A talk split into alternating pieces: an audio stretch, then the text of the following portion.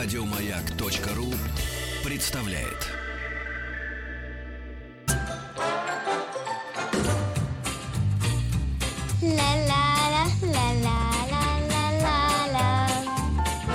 Девочки, очень хорошо.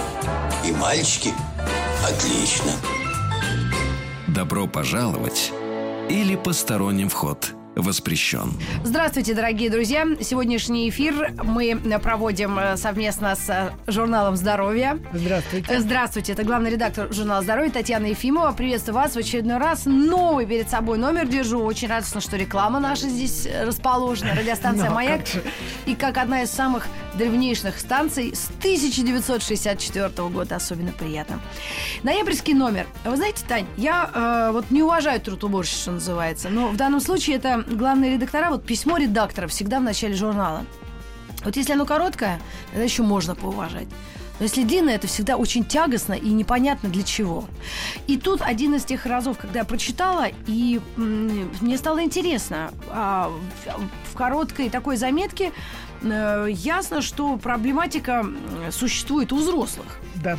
Причем прививок, причем и ранней диагностики и, конечно, инвестиций в собственное будущее и жизнь. И это настолько меня как-то вот взбодрило, что хочу поделиться с нашими слушателями, чтобы вы рассказали, о чем идет речь, и чтобы они э, приобрели, когда, э, и чтобы они, купив журнал здоровья, для себя тоже сделали какие-то выводы. Ну и к детям обязательно вернемся. Конечно. На самом деле мы не случайно в этом номере затронули тему прививок для взрослых, потому что как-то кажется, что прививки это прежде всего дети. Ну, в крайнем случае, если собаку укусила, да, взрослые, и еще прививки от гриппа, про которые все тоже очень спрашивают, и, в общем, э, все как-то для себя этот вопрос решают. Но в общем, у нас даже в такой достаточно просвещенной редакции для многих оказалось открытием, что существует масса прививок, которые мы считаем детскими, которые тем не менее, очень нужны и важны для взрослых. Вот это интересно. В канун детских каникул мы, конечно, хотели этот э, выпуск нашей встречи э, посвятить детям. Но здесь такая яркая связь. Притом сейчас основные баталии, дискуссии идут. Прививать ли детей? Мы уже договорились, что есть основной какой-то список, который государство устанавливает. Окей. Большинство родителей, ну, понуро, но согласились. Э, Некоторые с оптимизмом типа меня. Но вот что это за прививки, которые вроде как для взрослых и для детей, вот это нужно расшифровать, конечно. Ну, знаете, на самом деле, я думаю, что среди наших слушателей очень много людей, которые или сами, не дай бог, или кто-то в их ближайшем окружении, допустим, в детстве заболел свинкой, краснухой, э, ветрянкой, то, Корью. что корью, да, то, что называется во взрослом, в младенчестве или в детском возрасте ветрянкой, а потом опоясывающий лишай, да. И э, кажется, что с этим невозможно как бы бороться. А на самом деле, если ты уже во взрослом состоянии пересекся где-то с ветряночным ребенком, то даже надежда на то, что ты болел в детстве ветрянкой, она не всегда оправдывается.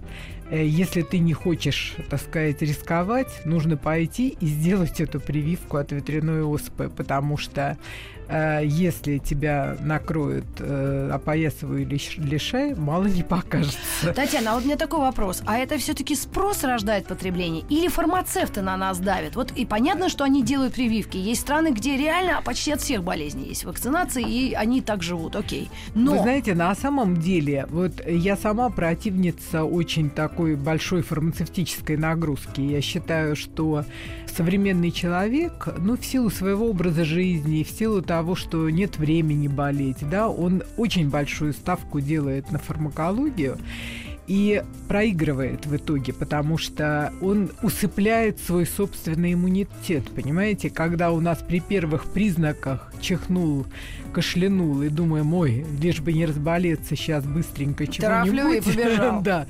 Вот. Получается, что мы не даем возможности естественным нашим защитным силам как-то мобилизоваться. И, ну, один раз заглушили, второй раз заглушили, третий раз заглушили. А на четвертый там уже ничего не проснулось, уже, уже реакции слёг. никакой, да. Вот, э, то в случае э, прививок, но вот смотрите, э, для того, чтобы была наверное, моя позиция яснее. Вот если мы едем в экзотические страны, ну кому в голову придет не прививаться, допустим, от малярии там или от э, каких-то желтой лихорадки. От малярии, к сожалению, нет прививок. От желтой лихорадки, да?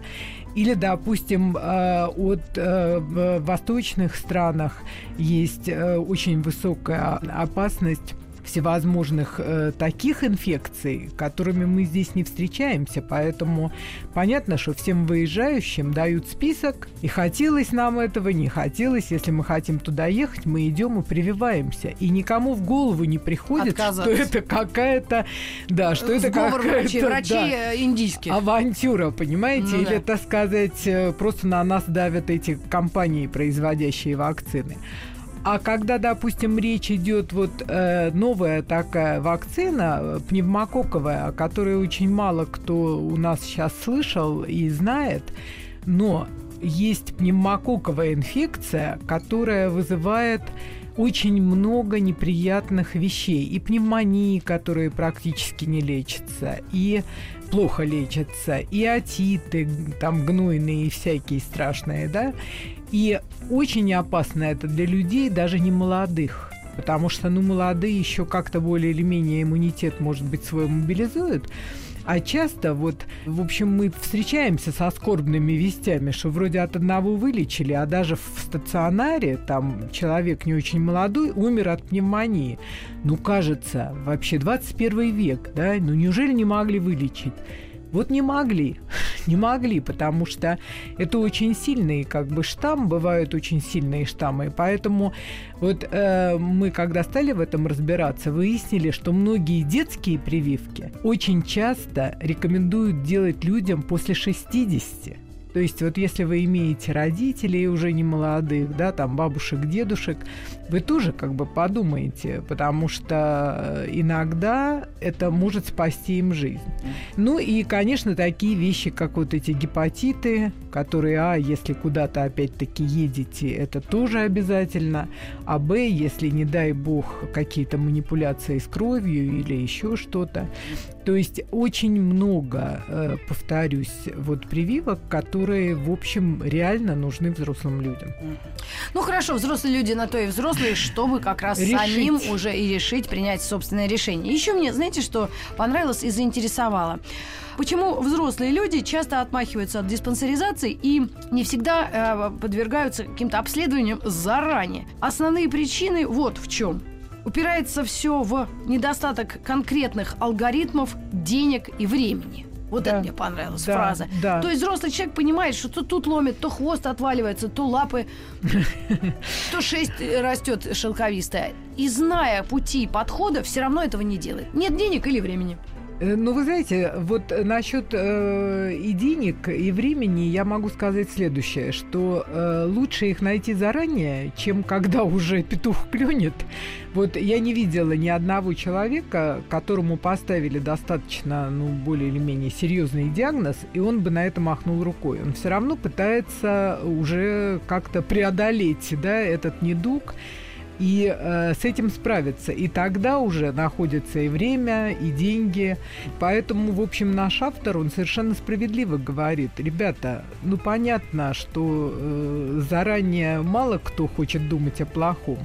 На, не очень много на все это уходит времени. Э, есть э, для каждого возраста абсолютно, так сказать, четкие критерии, когда нужно что сделать. И сейчас достаточно много медицинских учреждений, где можно пройти эту полную диспансеризацию согласно своего возраста, вот приспособленную к твоему возрасту, э, буквально там за один день.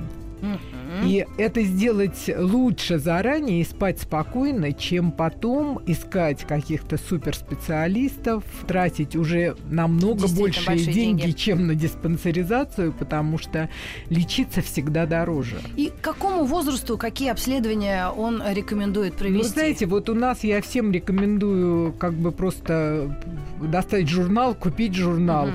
И э, здесь есть Прям такая таблица. таблица, да, которая начинается с 21 года. Если в 21 год это вообще э, все очень э, так сказать, быстренько и просто, потому что здесь такие вещи, как, ну, элементарный анализ крови, гормоны, флюорография, ка- Раз в электро- год? Да, раз в год. Электрокардиография, там, холестерин и прочее. Мгм. То э, к 30 годам, э, при, допустим, прибавляется там определение внутричерепного давления, э, Мгм. уже УЗИ брюшной полости, да, то есть уже надо немножечко глубже копнуть. Да. Вот, к 40 годам, допустим, для женщин добавляется маммография, Мгм. Два раза в год. да, уже два раза в год, да, э, ну там из 30 пореже можно делать, то есть поскольку, к сожалению, онкология, особенно вот эта женская, она молодеет, то уже маммографию иногда делают, но иногда это достаточно просто в 30 лет осмотра врача-маммолога. Мгм. И э, здесь уже больше внимания уделяют э, желудку, кишечнику. Да, и да, анализы. добавляются не очень Мгм. приятные исследования гастроскопии, колоноскопии. Мгм, Ну вот могу всех порадовать тем, что это сейчас делается под седацией. То есть, То э, есть- обезболиванием, Э, Да, это не обезболивание, это такое, знаете, как как мне недавно сказал тут один пациент, говорит, «Да и улетел. Мгм. То есть ты вроде На бы и в ты сознании, как-то да, ты просто вылетаешь. ничего не чувствуешь, поэтому вот для тех, кто это еще боится, то, в общем, должны знать, что ничего страшного. Мгм. Вот. А, ну, а уже там... С э, 51 года? Да, больше там э, такие с- анализы идут э, и больше более сложные. И Это, вот конечно, анализ ПСА, крови на почву Да. онкозаболеваний да, на ну, онкозаболевания, и э, онкомаркеры, и э, осмотры невролога. Вот этот невролог, кстати, очень серьезная история. Да, да, совершенно верно, потому что, ну, для женщины особенно э, такая нестабильная, в общем, возраст не очень стабильный, Да. вот, поэтому после 50. да, после 50, поэтому, конечно, здесь очень это важно. Ребят, ну я искренне рекомендую. Целая таблица, в принципе, можно на этом зарубаться. Есть Да. сумасшедшие люди, которые на здоровье помешаны. Хотя вот все чаще я слышу такие новости странные и даже страшные. Человека не стало. Странно. Не пил, не курил, спортом занимался. И вот Здесь как раз и кроется этот ужас и парадокс, когда люди скрытые какие-то свои заболевания, они могут быть и наследственными, какими-то, ну, Да, любыми, да, приобретенными, любыми, да. э, просто не замечены. Так что, дорогие друзья, здесь на этой площадке программы «Маяка» и «Здоровье» мы вам искренне рекомендуем просто посмотреть на этот список обследований и, начиная с 21 Да, здесь года... еще есть вот эти, э, чем чаще всего болеют, в каком возрасте, тоже может быть кого-то, да, кого-то стимулирует, потому что, допустим, вот э, все как-то боятся той же онкологии, они абстрактно, понимаете, вот я лучше ничего не буду знать, ни о чем не буду думать, и тогда вдруг не заболею. Э, В общем, э, лучше бы знать, знать и э, вот, допустим, те же сердечно-сосудистые заболевания, на самом деле, ну, сделать анализ крови там на С-реактивный белок, ЭКГ и э, какой-нибудь УЗИ сосудов, да, это не так, в общем, сложно. Мгм. И это может реально предотвратить очень серьезные заболевания. Да, друзья, так что мы рекомендуем вам э, сделать эти исследования, ну, конечно, не напрягаясь, но потихонечку И, все-таки в общем, еще нужно как-то сознание, да, перестраивать, потому что, ну, понимаете, вот если у нас нет, я не знаю, там, зимней обуви, есть деньги, нет денег, Мы есть покупаем. время, нет времени, мы находим, идем и покупаем. И просто нужно вот с таким же подходом подходить к этой проблеме. Если нужно один раз в пять лет сделать какое-то исследование, значит, нужно спланировать, запастись бюджетом и идти его делать. Дорогие друзья, мы делаем небольшую паузу. У нас в гостях главный редактор журнала «Здоровье» Татьяна Ефимова. Мы говорим о нашем с вами здоровье и в преддверии детских каникул будем э, приближаться к детям. Оставайтесь с нами, пожалуйста. Я Митрофанова. Добро пожаловать или посторонним вход воспрещен. Дорогие друзья, а, вы слушаете радиостанцию «Маяк» аж с 1964 года. Одна из старейших станций на территории бывшего Советского Союза и Российской Федерации. Я почему вдруг об этом заговорила? Журналу «Здоровье» тоже недавно было. 60 лет. Мы 60 постарше. лет, да, да. Мы постарше. С 55 года Да, и, и этот журнал тоже ассоциируется у нас с какой-то советской жизнью, с большой историей, большим государством и разными людьми. В принципе, может быть, тогда не было переводных статей, может быть, не было таких глубоких исследований, да, и мир не делился своим знанием так особенно, особенно с Советским Союзом. Но сейчас эта возможность есть. И э, наши ученые, наши специалисты многим верят и доверяют. Мир науки, он един, в принципе. Конечно. И вот сегодня мы хотели бы поговорить о последних разработках э, иностранных или наших ученых совместно. Вот э, в детской области что происходит и какие у нас новинки, например, в, о- в области детского зрения? Ну, вы знаете, на самом деле это очень большая проблема, очень большая. То есть мы уже приближаемся к Корее, вот к восточным странам, где практически почти 80% детей носят очки. Подождите, подождите, а как, а как мы так приблизились? За какие Ну, такие годы и Нет, с чем нет, это связано? я сказала приближаемся, еще не приблизились а почему еще. у них так это все сложно? Э, Компьютеризация. О, да, точно, они же Да. совсем... Да, да, компьютеризация. Понимаете, вот эта проблема ребенок и очки, когда мы тоже ей начали заниматься, связываться со специалистами, мы тоже поразились тому, сколько там психологических, офтальмологических, э, педагогических проблем. То есть это такой клубок большой. С одной стороны, уже понятно, что без очков обойтись совершенно невозможно, несмотря на большой прогресс в области офтальмологии, контактные линзы и прочее, прочее, потому что очень много детей, которым очки нужны уже в 2-3 года. Потому что есть дети с со стигматизмом, есть дети с косоглазием, и, э, в общем, наверное, каждый встречал то заклеенный глаз, то очки, то еще что-то. Поэтому очень радостно, конечно, что прогресс идет вперед. Появились специальные оправы для детей, очень э, красивые, э, очень такие гибкие, э, которые не бьются, функциональные. Но психологическую проблему еще остается решить, потому что очень многие дети, ничего не подозревая, спокойно совершенно одевают очки, а потом этот детский социум их просто начинает, так сказать, выпихивать. э, Да, очкариков э, всю жизнь отмечали, замечали и, конечно, чморили. Да. Но, может быть, с психологической точки зрения это делало людей сильнее? Непонятно. Вот у вас спрашиваю. Но на самом деле здесь очень важна позиция родителей, потому что если, допустим, та же мама просто начнет точно так же реагировать и переживать, как ребенок, да, и он это почувствует, то это будет э, очень тяжело. А если мама сумеет э, как-то его как бы перестроить и дать понять, что в очках он еще и краще, вот, и что это придает ему особый шарм, интеллектуальный вид, а Вот не случайно наш психолог-консультант, она э, очень правильно советует использовать, так сказать, всеми любимый для старших образ Гарри Поттера, а для младших вот уже вышла из этого возраста, не знаю, но цыпленка Цыпы который, значит, тоже вот такой очкарик, э, очень, так сказать, интеллектуальный, милый, умный, в общем, вот такой кумир очкариков для, из мультика для младшего возраста.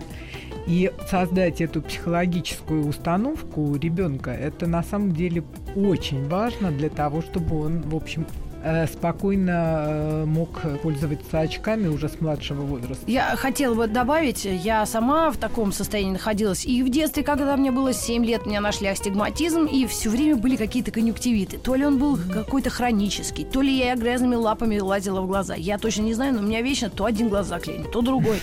Слава богу, я меньше телевизора смотрела в детстве. Но в очках я ходил, мне их прописали, и я помню этот первый класс, я пришла в таких уродских очках, я их взяла, я парту вот так потерла стеклами, стекла затерлись, и больше ко мне вопросов не было. Я э, шли годы, я зрение теряла, там находила, не знаю, ну оно менялось. Сейчас мой ребенок в таком же возрасте были прописаны очки, тоже астигматизм. И в принципе э, с разнообразием оправ правда можно договориться, и вы- она выходит, приходит в магазин и выбирает себе любую то, что ей нравится. Именно по красоте она понимает. Маленьким детям это сложнее объяснить. И мне мамы многие в Инстаграм Везде в соцсети пишут, как вы приучаете ребенка к очкам, как вы сами носите. Я советую, чтобы был выбор. Конечно, у ребенка был выбор. Но если от этого зависит реальное самочувствие ребенка, когда у него болит голова от того, что он не видит, тогда нужно просто привязывать ниточками. Ну, вообще, вот просто, чтобы успокоить, э, я могу сказать, что специалисты говорят, что вот на это привыкание, на эту адаптацию к очкам уходит не больше трех месяцев. То есть надо продержаться три месяца, вот, показывая цыпленка Цыпу и фильмы о Гарри Поттере, чтобы э, ребенок явно совершенно вот ощутил, что да, ну он немножко не такой, как все, но в этом его как бы шарм, и может быть он вот такой в них и красавец. А что, правда винят э, специалисты, офтальмологи прогресс научно-технический в том, что у большинства населения или у половины как минимум а, зрение плохое? Ну, это действительно так, потому что, во-первых, сейчас, слава богу, экраны стали получше, да, но не все имеют возможность э, купить какой-то высококлассный компьютер, телефон и так далее. Или телевизор. Да, то есть это, да, это же еще зависит от уровня и класса этого и гаджета, и телевизора. Э, во-вторых, очень много с вот этими переносными нашими гаджетами, да, появились проблемы, потому что мы же не фиксируем э, глаз мы э, читаем на коленке с iPad, да, угу. э, мы наклон меняем. Меняем, да, он не всегда правильный этот наклон. Мы просто много читаем с экрана, просто много, да. Это вот э, я вспоминаю еще лет там 5-8 назад э, была рекомендация такая жесткая. Не сидите за экраном компьютера больше 20 минут делайте перерыв. Ну, вот реально посмотрим, кто следует этому совету. Мало кто, Это же нереально совершенно. А если попал а... в лапы Фейсбука, то все. Да, э, получается, что глаз он еще как бы не адаптировался, он не, ну может ну да, так быстро приспособиться к этому Идет рывку. вперед, да, да к этому рывку, и поэтому реально это все. Ну вот, э, что еще радует, что вот э, мы задавали вопрос, нас интересовало о контактных линзах, да, и детях.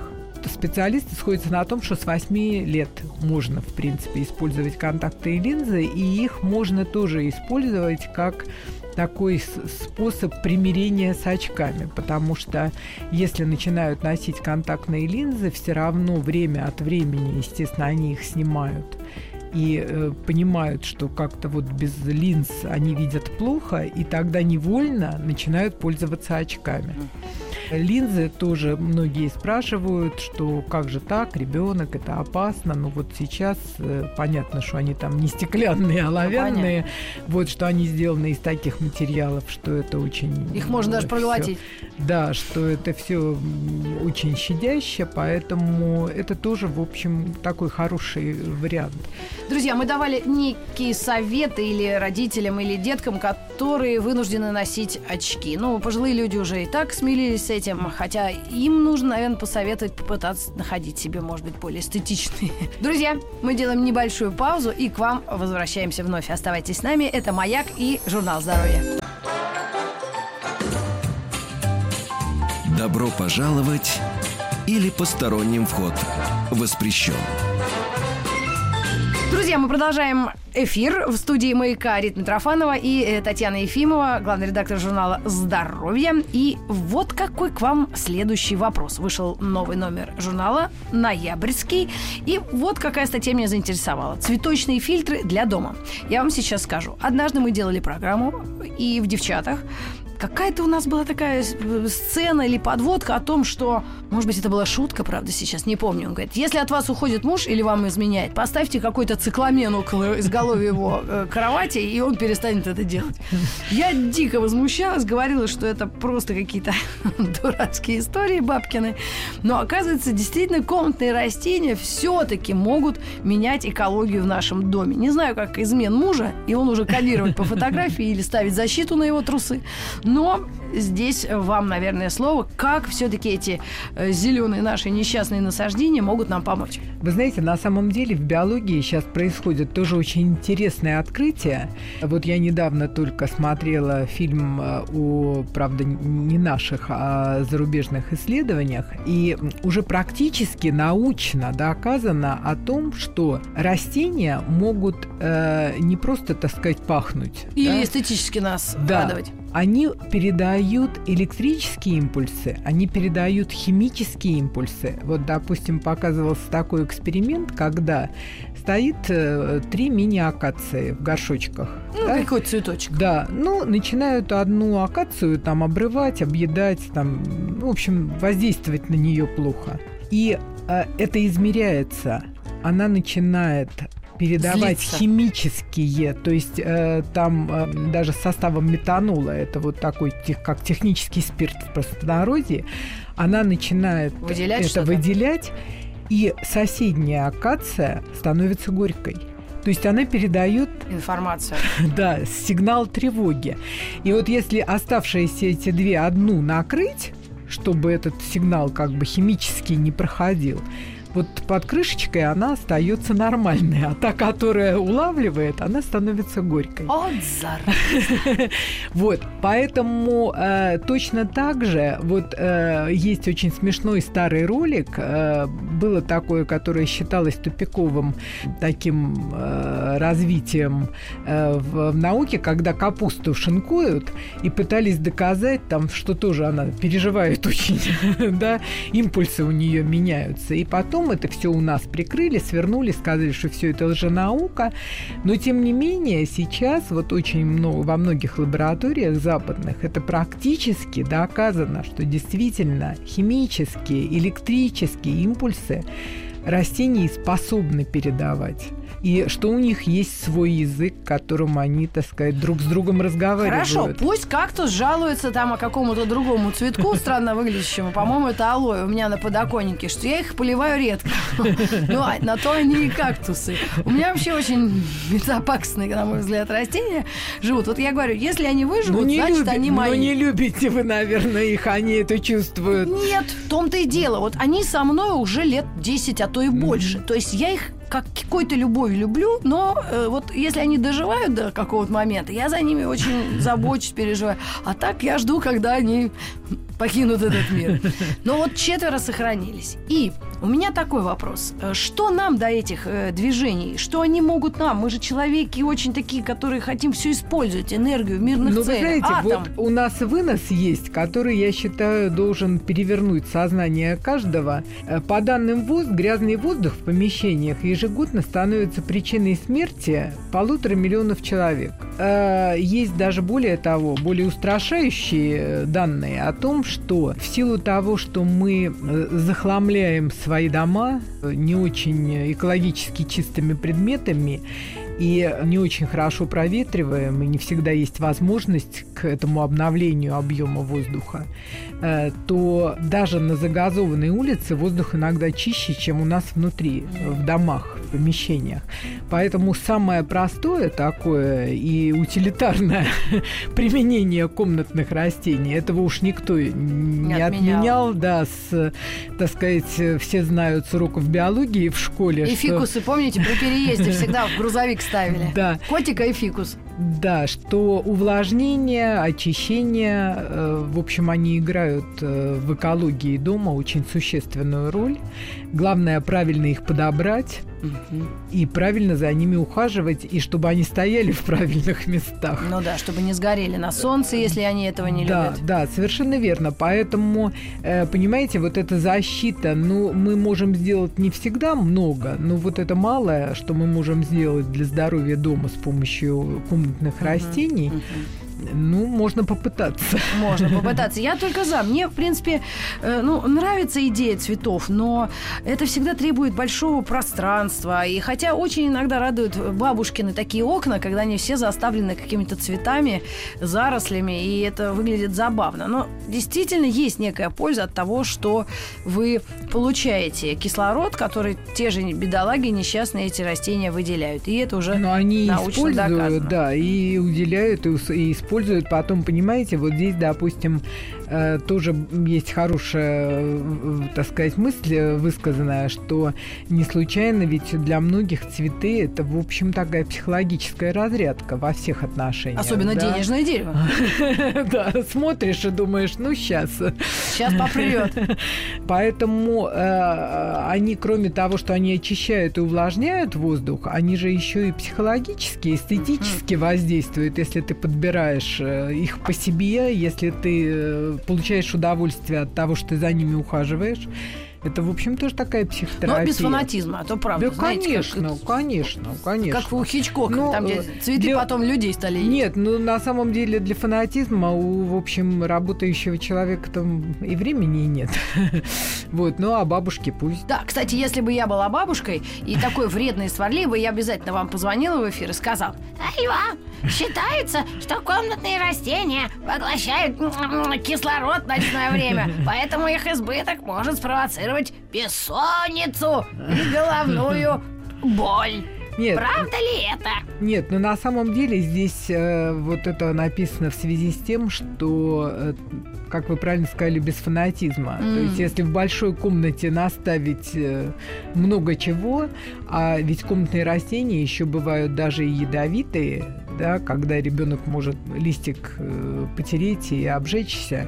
Вот, поэтому, естественно, если вы этим занимаетесь, то нужно очень хорошо выбирать и э, Присматривать за Присма- Да. Потом- Ну да, действительно, тут написано, ночью растения поглощают кислород не больше, чем муравьи при дыхании. Да. Другое дело, что в комнате, где очень много цветов, может быть слишком высокая влажность и слишком много запахов. Дом все же не оранжерея. Идеальный вариант для него это зимний сад, который занимает примерно, ну, это большое пространство. Мгм, Да, Интересно. да. Но тем не менее, я думаю, что вот здесь говорится о переувлажнении, но в современных квартирах проблема-то стоит э, прям противоположная. э, Слишком сухой воздух. А слишком сухой воздух – это опасность тех же самых э, простудных заболеваний, потому что слизистые пересыхают, и микробы быстрее внедряются в нашу носоглотку. Поэтому то, что они могут увлажнять воздух, это на самом деле их очень большое достоинство. Ну и, конечно, напоминаю для тех, кто действительно заинтересовался этой темой, при том, что я сама удивляюсь тому, что мне это интересно. Есть некий фитодизайн, и вы всегда можете подобрать себе либо цветы, либо упаковку, и э, горшки или кашпо, как их там Да. ни назови, и разного дизайна. Могут быть деревянные штуки или какие-то стеклянные и просто глиняные. Поэтому это действительно круто и интересно. Искренне надеюсь, что вы обратите на это внимание. Хотя, в принципе, с советских времен у нас всегда эти фиалки стояли Да, какие-то да. с сухими листиками. Мы на них еще опыты по фотосинтезу делали. Помните? Возьмите лист фиалки, заклейте его лейкопластырем и напишите букву «Х». Ну, это обычно хулиганы писали, а мы там букву «О» какую-то выписали. В общем, такая история. Ну что ж, переворачивая следующую страницу нашего разговора и общения, я бы вот что спросила польза или вред витаминов. Те самые витамины, отсутствие которых мы пытаемся восполнить, как раз э, химическими витаминами, то, что продается в банках. Семь вопросов о витаминах. Одни осенью принимают ударные дозы витаминов, чтобы подготовиться к зиме. Другие считают, что витамины из банок, вот это из банок, в лучшем случае бесполезны, а в худшем опасны. Это действительно так? Значит, ну, во-первых, витамины из банок, они берутся не откуда э, бы то ни было, а из той же природы. То есть точно так же у нас э, то, что попадает в банки, оно все равно синтезируется из э, натуральных веществ. Поэтому вот здесь, по сути-то, нет большой разницы. А беда вот в чем, почему так остро стоит эта проблема. Хорошо бы, конечно, если бы мы без банок все получали из продуктов питания. Да, вот не питание очень озабочено. Хорошо бы, да. Но получается так, что, во-первых, где те продукты, в которых все сохраняется, да, у нас нет грядок, у нас нет погребов, как раньше, где э, м, капустку, Закатывали. капустку в бочках хранили, да, которая очень С богата витамином С и так далее. Это первое. Второе, мы стали намного меньше двигаться. Мы все работаем отнюдь не только физически, скорее не физически. Поэтому э, вот те э, там 4000 килокалорий, которые вот э, мы когда отмечали юбилей, нашли рекомендацию даже в нашем журнале здоровья, там в какие-то 60-е годы, нормой э, для мужчины считалось 4000 калорий, а женщине где-то там 3,5. Да? Сейчас большая часть дам э, старается уложиться в полторы. Вот, поэтому просто объем еды калорийность еды, она э, в соответствии с нашим образом жизни, она естественным путем уменьшилась. И поэтому получить те витамины, которые мы бы, казалось бы, в естественных условиях могли бы получать из продуктов, мы, увы, не можем. Э, другое дело, что, конечно, э, повторяю, возможности организма и адаптивные, и приспособительные, они, конечно, очень большие, и поэтому уже восполнять э, экстремально и ударными дозами, э, особенно когда ты не уверен в том, что тебе этого не хватает, mm-hmm. тоже не стоит. Но, однако, эксперты считают, что витаминные комплексы принимать нужно. Да, потому что мы живем, во-первых, э, в такой, ну, скажем так, не, не на юге, да.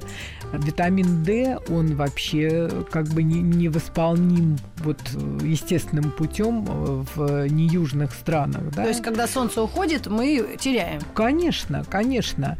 Точно так же вот эти все жирорастворимые, ну, можно, допустим, все про омега там 3, омега 6 э, слышали.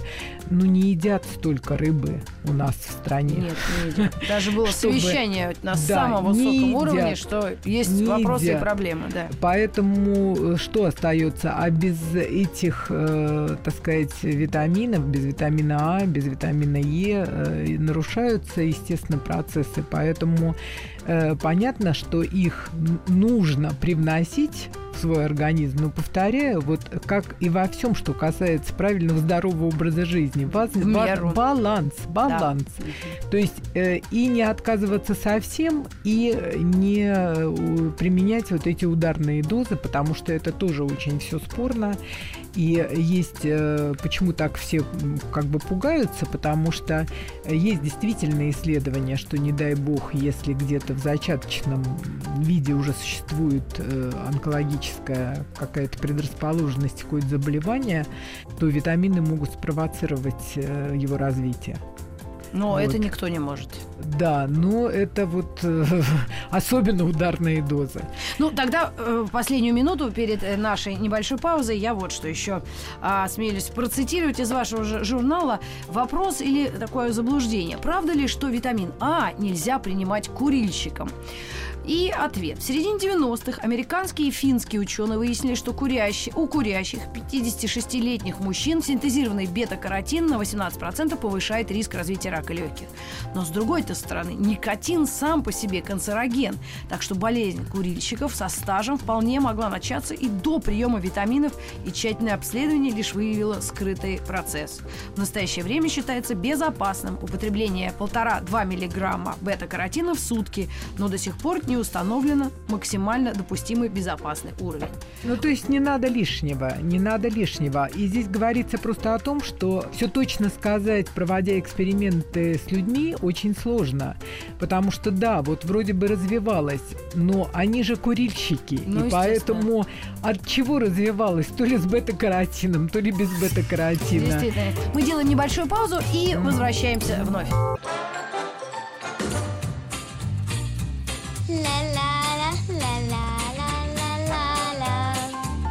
Митрофанова? Минус 100 грамм. О, минус 100 грамм. Вот до чего доводят эти вавилоны на голове. Добро пожаловать или посторонним вход – воспрещен. Друзья, вы слушаете радиостанцию «Маяк». 64 -го года слушайте. И примерно с тех же далеких лет журнал «Здоровье» На у нас 9 в руках. лет раньше. Даже так. Татьяна Ефимова, главный редактор у нас в гостях. Мы в предыдущей части обсуждали тему витаминов. И вопрос такой, я повторяю. Как понять, чего не хватает организму? Ну, э, есть симптомы, которые может человек просто сам почувствовать. Вот принято считать, что если у вас э, бессонница, вы плохо спите, то нужно как-то э, проверить проверить и выяснить, хватает ли вам витамина В. Э, проблемы обычно вот э, то, что называли раньше заидами, да, если, не дай бог, в уголках губ появляются Ну, вот такие незаживающие губки, да. трещины, да, это точно витамин А. То есть его вам точно не хватает, поэтому это нужно э, восстанавливать. И ко всему еще добавляется, что сейчас просто можно сделать анализ крови э, который тоже продемонстрирует вот э, Нехватку или нехватку, недостаток? да, нехватку или недостаток определенных витаминов. Вот. Ну, э, у нас вот есть тут много очень советов. Специалисты считают, что вот чаще всего, допустим, перхоть появляется у людей, которым не хватает витамина группы В.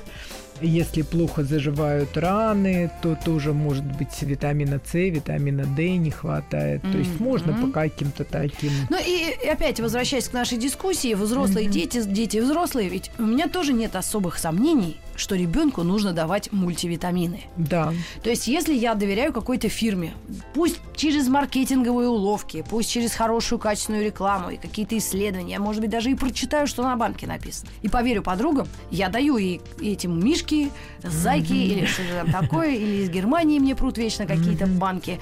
Ну, правда, из пакетиков они не очень любят вот эту растворимую штуку. Но э, если детям мы даем, а дети это самое дорогое, что у нас есть, значит, мы тоже должны к себе неплохо относиться. Совершенно верно. Просто э, о детях мы как-то больше думаем, а Печёмся. себя, да, о себя часто забываем, но э, именно вот этот период осенне-весенний, он как раз самый такой э, для витаминов благоприятный. Все-таки стоит, э, потому что летом, ну если не у себя на грядке, то где-нибудь у родителей, у подруг что-нибудь хоть можно с куста съесть.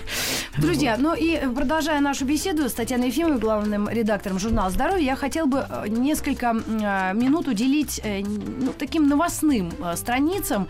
Мне понравилась ваша история. Не знаю, может быть, я не обращала на нее внимания. Вы уже даете даже календарь событий, и не Да. только в Москве, Да. а, например, в Питере у петербуржцев и гостей есть возможность в Ленинградском зоопарке, это Александровский, э, Александровский парк 1, э, до 4 июня 2016 года можно будет принять участие в показательных кормлениях в зоопарке. И вы даете анонс, что в ноябре все это начинается. Если прийти в зоопарк к определенному времени, можно увидеть, как купают страуса Эму, тренируют больших кошек и другие интересные вещи. То есть потихоньку наши закрытые планетарии, зоопарки и же с ними нам открываются. Да, потому что э, это очень важно. Э, вот э, всегда, когда слышат журнал здоровья, говорит, ну понятно, не куришь, не пьешь, здоровеньким умрешь. И меня всегда это очень огорчает, потому что здоровье это прежде всего здоровый образ жизни, это баланс э, вот твоего самочувствия, твоего психологического комфорта. И поэтому, естественно, мы говорим о том, что человеку может дать ощущение более высокого, более разнообразного, качественного э, образа жизни. Вот, поэтому да, для кого-то вот эта картинка, как купают страуса, это Да. большой, это большой такой психологический заряд доброй, хорошей энергии. И все это продлится до чуть ли не 4 июня. Ребята, еще я обратил внимание на заметку для Нижнего Новгорода. Я надеюсь, нас слушают в Нижнем. И вот что мы можем вам предложить. Танцы. Мастер-класс по историческому танцу. В художественном музее можно не только рассматривать картины, но и танцевать. Осваивать движения старинных танцев в окружении западноевропейских картин соответствующей эпохи. Значительно легче и приятнее. Это возможность познакомиться не только с танцевальными па, но и с историей. Нижегородский государственный художественный музей Кремль, корпус 3. Когда? 17 ноября. Да. Очень Да. хорошо. Ну и в Москве есть конкурс флористики, но Москва такой действительно большой город, что, правильно Гришковец сказал, всегда найдется человек 200-300 фанатов чего угодно. И вот это что угодно всегда можно найти. Ну, ве- веган экспо, вот в Сокольниках, А, да, вот это, допустим, наверное, с 1 отдельно хотелось бы ноября, да. Вег Экспо Экспо 2015 выставка и ярмарка для тех, кто в теме. И остальных, кто хочет больше узнать о том, что же едят веганы. В программе «Маркет» – это натуральные продукты, одежда, косметика, кулинарные мастер-классы, лектории, бизнес-семинар. Но я надеюсь, что э, злобные мясоеды туда не пойдут, потому что обычно люди очень как-то агрессивно реагируют на все Ну, на штуки. самом деле, для этого же не нужно становиться веганом или вегетарианцем или еще там кем-то, да? Все Сыроедом. равно. Нет, но все равно же очень часто хочется приготовить чего-то без мяса. Да, ну и можно, наверное, этому там научиться, что-то подсмотреть. В- Вполне, я не думаю, что мы три там или два раза в день едим исключительно мясные блюда. Да нет, а вот сейчас пора яблока Да. была, и мы уже от яблок уже э, Да. никакого спасу яблочного нет, ей-богу. И еще несколько слов о книгах. Вы здесь неплохие очень рецензии делаете, и главное, что немного. Мне понравилась интересная история э, книги «Другой ты». Я думаю, что эту рубрику я из журнала «Здоровье», кстати, перекину к себе на книжную полку, поскольку к нам приходят представители издательств, и мы об этих книгах спросим. Итак, «Другой ты» — это то, что вам нужно сделать со своим телом, если вы хотите изменить свою жизнь. Это мас- э, т- некий тренер, да, по-моему, по фитнесу и пауэрлифтингу написал книгу. Но если уж тренеры пишут книгу, а я им не отказываю в неких э, умственных способностях абсолютно никогда. Очень они тонкие психологи, кстати, нормальные мужики. Тогда наверняка вам будет это Ну, у интересно. нас, кстати, в этом же номере есть очень интересная статья тренера о том, как относиться к боли во время тренировки, какой она бывает, как учиться ее, так сказать, слушать. Ну, и И для взрослых, стоит ли видимо, да? тренироваться, да? стоит ли тренироваться через боль, и какая боль нормальная, какая уже не очень. Мгм. Вот, так что тренеры, они, да, они очень часто интересные вещи Мгм. рассказывают. Главное, чтобы не слишком интересно, а то иногда жены уходят к тренерам. И еще один момент насчет боли и фитнеса. Главное вот детей тут правильно э, ориентировать спорта, потому что вот когда ребенка только приводишь, ему же почти никогда не нравится то, что кроме шахмат вообще сразу ничего не нравится, ей-богу. Ну, Но если здесь фанат. я думаю, что это роль тренера очень большая, потому что вот из моего опыта я несколько раз пыталась, допустим, одну свою дочь отдать в художественную гимнастику, и она тут бежала вообще просто не оглядываясь. Быстрее иномарки. Вот, да, а потом, э, допустим, фигурное катание, где были там элементы той же гимнастики, еще чего-то, но оказался другой тренер, и совсем все по-другому пошло. Друзья, в преддверии каникул мы желаем вам здоровья, хорошего настроения. Ну, наверное, меры в, не знаю, чем отмечании Хэллоуина или что вы там будете отмечать в эти выходные. И, наверное, положительных эмоций. Вы Да. можете их сами себе найти на приключения, на вот эти эмоции, правильно? И главное, найдите время на детей в их каникулы. Да. Татьяна Ефимова, главный редактор журнала «Здоровье» была у нас в гостях. Я Рита Митрофанова. К вам еще вернусь. Впереди у нас интереснейший подбор музыкальных ужастиков в честь грядущего праздника Хэллоуин. Оставайтесь с нами. До свидания. Добро пожаловать или посторонним вход воспрещен. Еще больше подкастов на радиомаяк.ру.